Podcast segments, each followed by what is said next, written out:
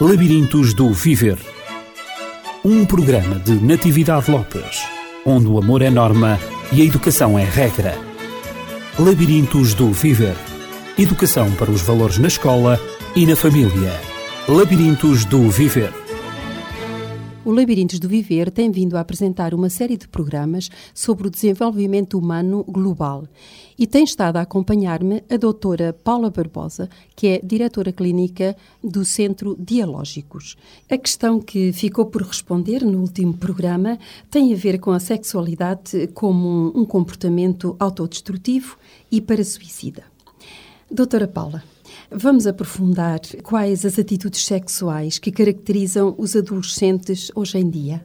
Já tínhamos conversado um pouco em torno disto, em relação àquilo que possa caracterizar as atitudes sexuais e a forma como isso também, de certa forma, estaria relacionado com a personalidade que hoje em dia também os adolescentes vão construindo mais, ou seja, em que bases, que características é que elas vão adquirindo.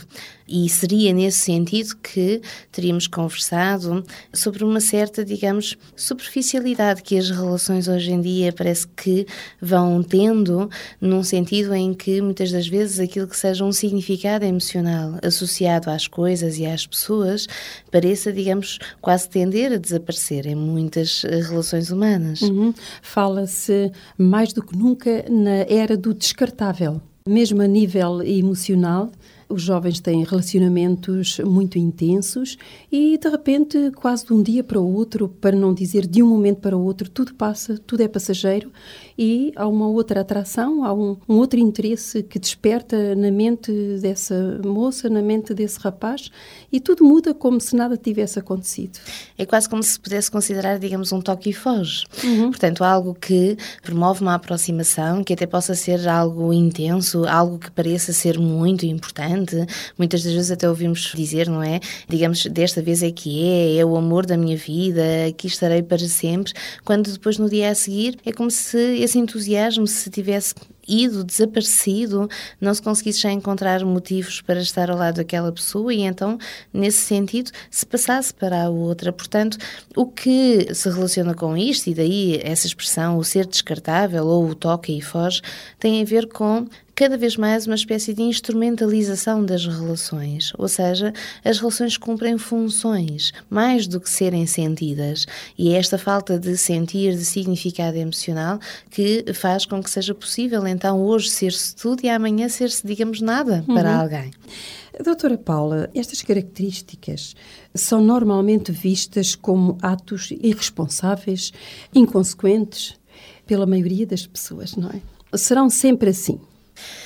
É importante compreendermos que, a maior parte das vezes, o que nós assistimos num comportamento de um adolescente seja, muitas das vezes, esta inconsequência, esta irresponsabilidade, este centrar, digamos, no agir e nas gratificações que isso possa trazer no aqui e agora. No entanto, é necessário também termos aqui alguma atenção, e isto porque também já falámos muito aqui da depressão na adolescência e das características que, por vezes, uhum. possam mascarar essa depressão.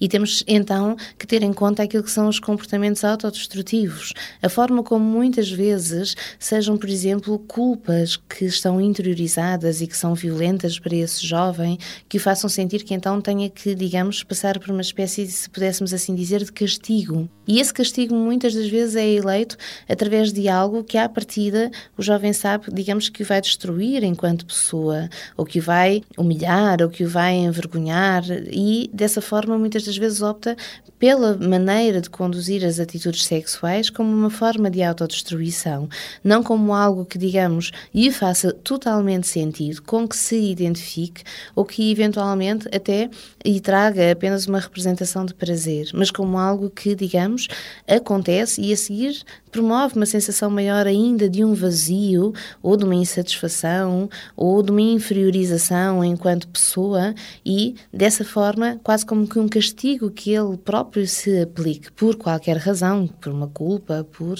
uma desvalorização pessoal, por exemplo, que já esteja a acontecer de uma forma mais aprofundada e então sim mais patológica. Doutora Paula, acha que quando a sexualidade do jovem, quando ela desabrocha e se desenvolve de uma maneira harmoniosa, esse jovem, agora adolescente, poderá enveredar por esse caminho, assim, digamos, da autodestruição? O que implica a autodestruição implica sempre, digamos, em termos daquilo que sejam os parâmetros mais psicoafetivos, transtornos. Uhum. E esses transtornos podem ser de ordem vária, não têm que necessariamente ter a ver com aquilo que seja uma relação precoce.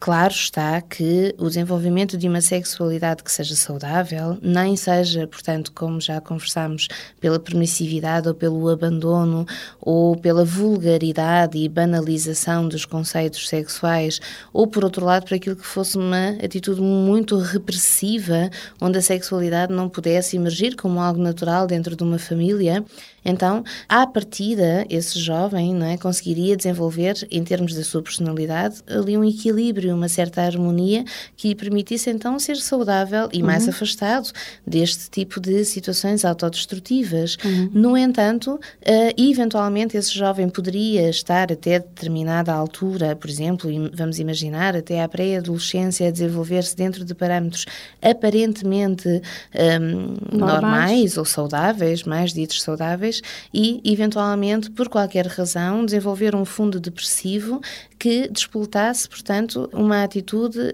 autodestrutiva e que eventualmente poderia fazer-se sentir ou realizar, digamos, através de atitudes sexuais, uhum. por exemplo, promíscuas ou consecutivas, ou que não fossem de encontro àquilo que ele próprio pudesse desejar para si. Uhum. Isto porque conversamos já que a depressão pode ser algo que vem de trás, portanto, que vem sendo construído ao longo dos anos, como também não nos podemos esquecer que a depressão pode ser algo que surge, que seja daquele contexto, daquela fase da vida, de alguma coisa que não é resolvida e, igualmente, aí possa despoltar os mesmos comportamentos. Uhum, portanto, uhum. isso teria que ser, digamos, analisado e despistado por um clínico para se compreender qual das duas situações estaríamos a observar. E cada caso é um caso, digamos assim, teria que ser analisado analisado isoladamente. Sim, isto seria sempre num sentido, digamos, deste alerta, para que nem sempre se possa apenas culpar, criticar o jovem por certos comportamentos, nomeadamente os comportamentos sexuais, sem antes colocar a possibilidade se isso, digamos, é algo pelo qual ele não tem qualquer censura ou se antes, pelo contrário, é algo que, mesmo indo acontecendo da forma como acontece, o vai deixando a dia a dia mais destruído enquanto pessoa. Eu sei que, quer seja por impulsividade, quer por autodestrutividade, o facto é que o resultado, por vezes, é a gravidez. E eu coloco à doutora Paula a questão: o que é que representa para uma jovem adolescente, uma e um jovem adolescente também, quando ela engravida, o que é que pode representar para um e para o outro? Uma gravidez será sempre qualquer coisa à partida mais negativa na vivência de um jovem. E aqui também temos que separar um pouco as coisas, porque, como já vimos, a adolescência pode-se considerar desde ali mais ou menos os 12, 13 anos até mais ou menos aos 20 anos. Portanto, são idades absolutamente distintas e nas quais uma gravidez teria contornos completamente distintos também.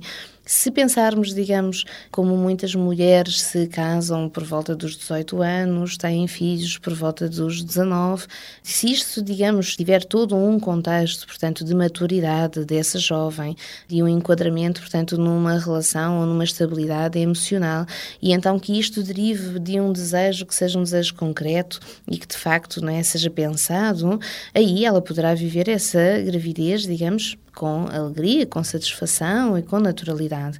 Mas estas gravidezes muitas das vezes acontecem até mais precocemente, 12, 13, 16 anos, e aqui teremos sempre que considerar que tem que haver um prejuízo, quer, digamos, se pudéssemos assim pensar, se tenha a criança ou não se tenha a criança. Uhum. Isto porque ser mãe, não só também pela transformação do corpo e tudo aquilo que, digamos, esse corpo possa estar preparado não só em termos psicológicos, mas em termos até funcionais para ter essa criança. Quanto mais novas serão, mais difícil, mais difícil. será. Uhum como aquilo também que seja, digamos, uma passagem abrupta para a fase da adultez, quando isto não deveria acontecer assim. Deveria, então, não é, esta fase da adolescência ser uma preparação lenta ao uhum. ritmo de cada um para uma transição para ser adulto e então para a noção das responsabilidades, do descentramento de si próprio, de ter que dar mais importância ao outro do que a si e, portanto, muitas das vezes abdicar das suas próprias necessidades em uhum. favor de cuidar de uma criança e, portanto, tudo isto envolve frustrações, responsabilidades, noções de dever para os quais esta adolescente, e neste caso tanto ela que tem a criança que o desenvolve dentro de si, como também o seu companheiro, portanto, à partida não estarão preparados porque não seria natural que nesta fase já tivessem que fazer essa passagem. No entanto, se optarmos muitas das vezes pela ideia de então né, pode-se realizar um aborto e,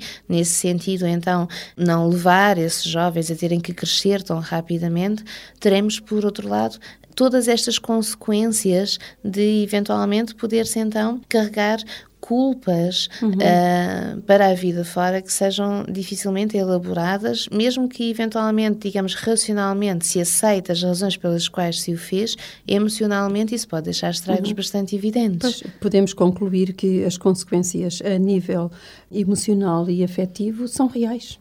São, Deixam são, marcas eh, são reais, uhum. profundas. São reais, são de facto bastante uh, importantes e, e, podem eventualmente ter, digamos, uma resolução bastante difícil, talvez mesmo, eventualmente só num processo terapêutico conseguissem elaborar aquilo que fossem essas decisões do passado. Temos também que pensar que um adolescente, seja a rapariga, seja o rapaz, que eventualmente fossem ter um filho, mesmo optando pela questão, por exemplo, de fazerem o aborto, têm que estar aqui, digamos, a tomar uma decisão para a qual muitas das vezes não estão preparados, mesmo em termos da sua maturação cerebral, daquilo que seja o desenvolvimento da sua personalidade, ou seja, estão tão centrados no aqui e agora, naquilo que é mais imediato, naquilo que é o agir e tantas vezes desviados daquilo que seja o significado hum. emocional das coisas, que essas consequências dos seus próprios atos e das suas próprias decisões pareçam ficar a um nível mais superficial do que se calhar mais tarde, enquanto adultos, se vão a perceber que têm,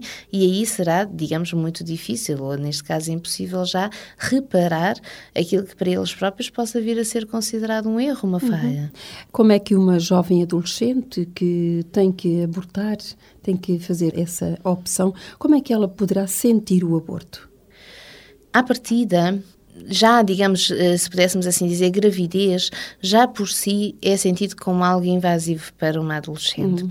Em termos do desenvolvimento da personalidade e de alguns quadros, digamos, mais clínicos, uh, nem sempre é fácil, mesmo para uma mulher adulta, a noção de que algo cresce dentro dela. E até são destruturantes e muito desorganizantes, muitas vezes, os próprios movimentos do bebê quando começam a surgir de uma forma mais evidente, porque esta noção de ter um corpo vivo dentro do nosso próprio corpo é uma situação para a qual nem sempre as mulheres estão preparadas. Uhum. E, portanto, neste caso, a adolescente ainda preocupada, digamos, com a sua imagem, ainda a integrar aquilo que sejam os caracteres sexuais secundários, portanto, a transformação que o seu corpo está a ter, ter uma transformação mais violenta seria sempre considerada algo invasivo.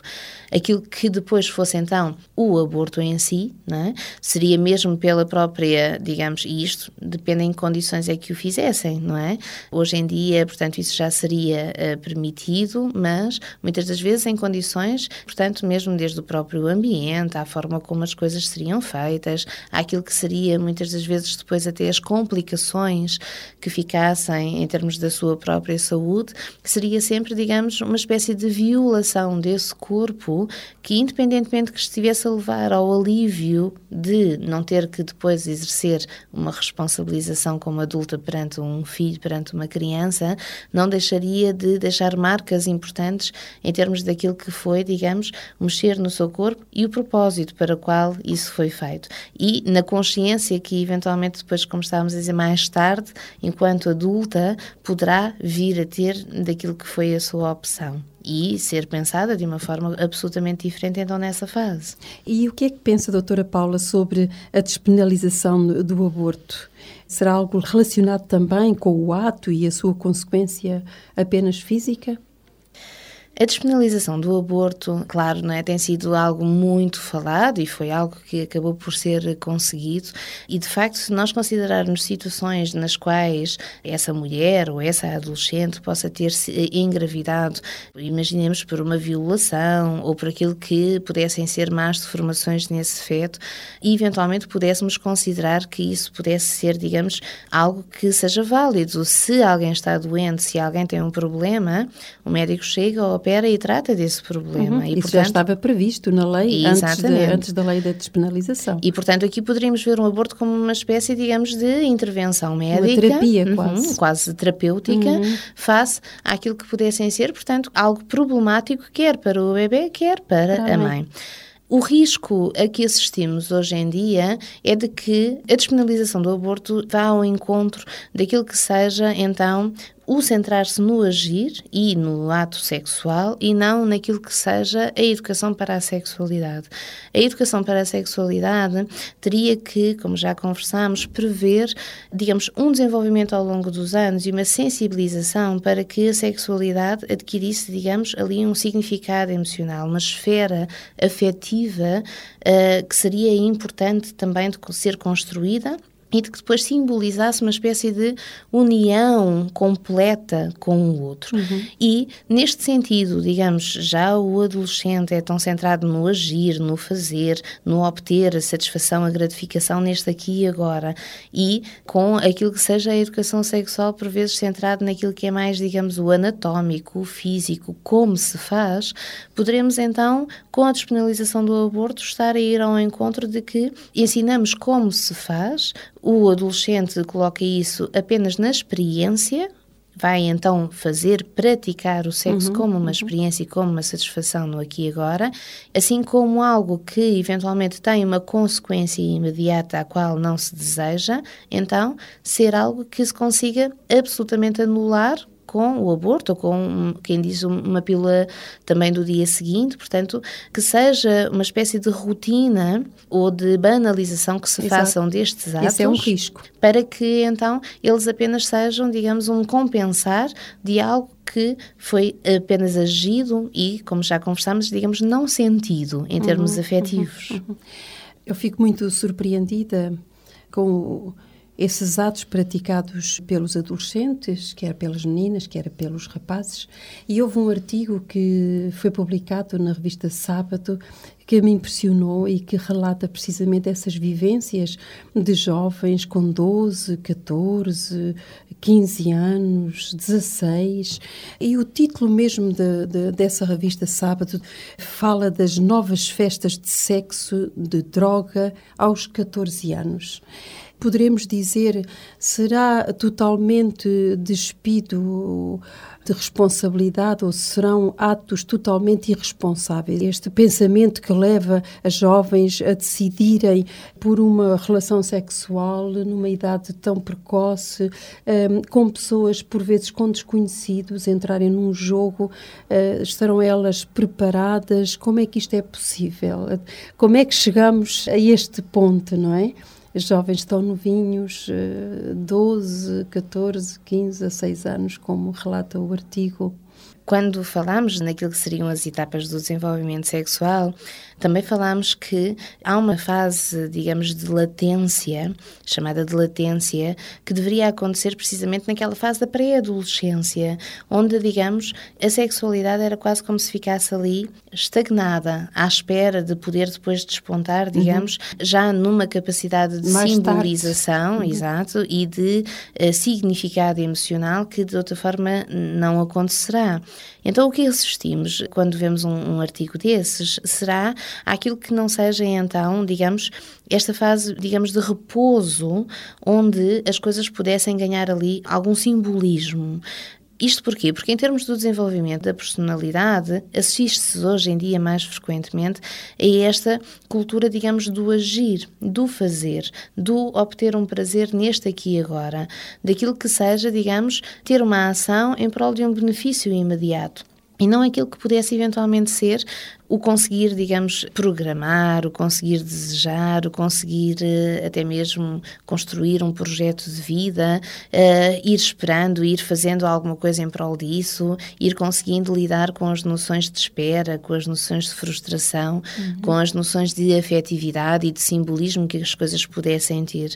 E daí, digamos, aquilo que se vê também nas outras esferas da atitude desses adolescentes, no sentido de que, portanto, as coisas são sempre mais superficiais, são mais centradas, por exemplo, na comparação com os outros, naquilo que eventualmente naquele momento apetece, sem se pensar, sem se conseguir, digamos, compreender até onde é que isso leva, sem procurar, digamos, a tal eh, representação dos seus referenciais em termos interiores, uhum. mas antes agindo mais de acordo com aquilo que está à sua volta com aquilo que é proposto, com aquilo que é possível uhum. e no imediato. E, e no imediato, uhum. no agir. O artigo fala de que hum, esses adolescentes têm entre 12 e 14 anos e há um pormenor interessante. Diz que juntam-se às escondidas dos pais para comemorar o fim dos períodos escolares e outros acontecimentos. E há três variáveis que estão sempre presentes. É o sexo, nessas festas, digo. Uhum. É o sexo, a droga e o álcool. O artigo relata que esses jovens escondem-se da vista dos pais. Quem se esconde é porque acha que a sua atitude não é aprovada, sobretudo neste caso pelos pais. Por que razão eles se escondem desta maneira? Que razões poderão existir no seu íntimo para eles se esconderem?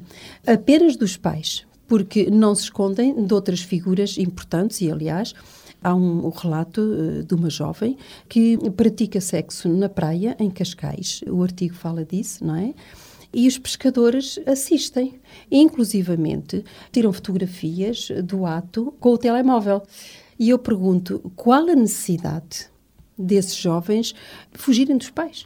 Tudo isto está relacionado com as noções do que é educação o adulto deverá sempre acompanhar a criança, o jovem, digamos, não pensando por ele, não, uh, digamos, tendo que ser sempre ele o orientador das tomadas de decisões, das resoluções de problemas que o jovem tenha a ter, mas como, digamos, alguém que ali está presente, que dá diretrizes, que define limites, mas que e isto é sempre muito importante, e já o reforçamos aqui tantas vezes, que ajude o jovem a pensar, a questionar sobre as coisas e a encontrar os seus próprios referenciais, para que ele também, enquanto pessoa, possa, digamos, integrar e encontrar algum sentido naquilo que são os ensinamentos que lhe dão. Ou, de outra forma, o que é que vai acontecer? Vai acontecer de que não se aprende ou não se integra aquilo que, digamos, seria certo ou errado, antes se aprende o que é suposto e o que não é suposto, o que se pode ver e o que não se pode ver. Uhum. E então, daí, com facilidade, à frente de quem impôs certas regras ou de quem tem certas expectativas, age-se de uma determinada forma e quando essa pessoa não está presente, pode surgir de todas as formas possíveis. Porquê? Porque esta noção de regra, de dever, do certo, do que e eventualmente pudesse ser uma escolha de vida, então está sempre a ser dada por quem está de fora, neste caso pelo educador, e não algo que o próprio jovem tivesse integrado para ele próprio.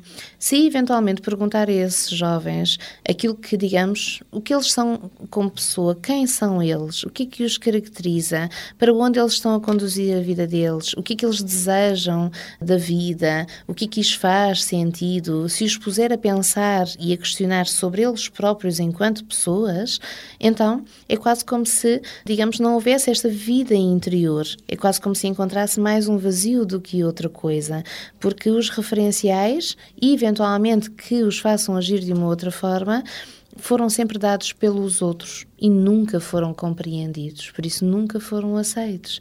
Daí, à frente dos pais não se faz, mas quando eles não estão presentes, pode-se fazer tudo. Doutora Paula Barbosa, como é que eu posso compreender, enquanto educador, se o meu filho está a interiorizar os valores que eu procuro transmitir-lhe? Os pais terão sempre que, primeiro, parar para se questionar Quantas vezes conversam com os filhos, conversam em família, se questionam em conjunto sobre as coisas? Quantas vezes tantos desses conceitos importantes àquilo que são as vidas, as vivências das pessoas, quantas vezes eles em família foram questionados e pensados em conjunto? Será que os próprios pais também o fazem? Também param para que em família se falem não só de coisas concretas, ou de prazeres imediatos, ou dos bens materiais, por exemplo, mas será que ao verem as notícias, será que até inclusivamente fomentam para este interesse das notícias ou dos livros? ou do que se passa. Há tantas coisas que, digamos, na vida das pessoas surgem, mesmo que não aconteçam connosco, vão acontecendo aos outros e que nos fazem pensar e refletir. Será que esses pais o fazem por si? Será que conversam com os filhos sobre isso? Será que todos, digamos, se tentam colocar no lugar das outras pessoas, uhum. Naquelas vivências? Ou seja, será que se questionam para onde estão a dirigir as suas próprias vidas para que então possam depois ter uma opção de escolha consciente de não quererem ir naquele sentido ou disso uhum. não lhes fazer sentido, há aqui um processo, digamos, de refletir, de questionar-se e depois de conseguir uma identificação com algo. Ou seja, eu, enquanto pessoa, identifico-me com estes valores, com estes parâmetros, uhum. eu sigo este caminho e será sempre por aqui que me fará sentido. Mas eu, para chegar aqui, eu tenho que ter pensado isso. Exatamente. E enquanto sou uhum. criança e sou adolescente, tenho que ter tido ajuda para pensar isso. E hoje, muitas das vezes, vê-se uma ausência muito grande deste conversar em família, uhum. deste questionar-se sobre as coisas.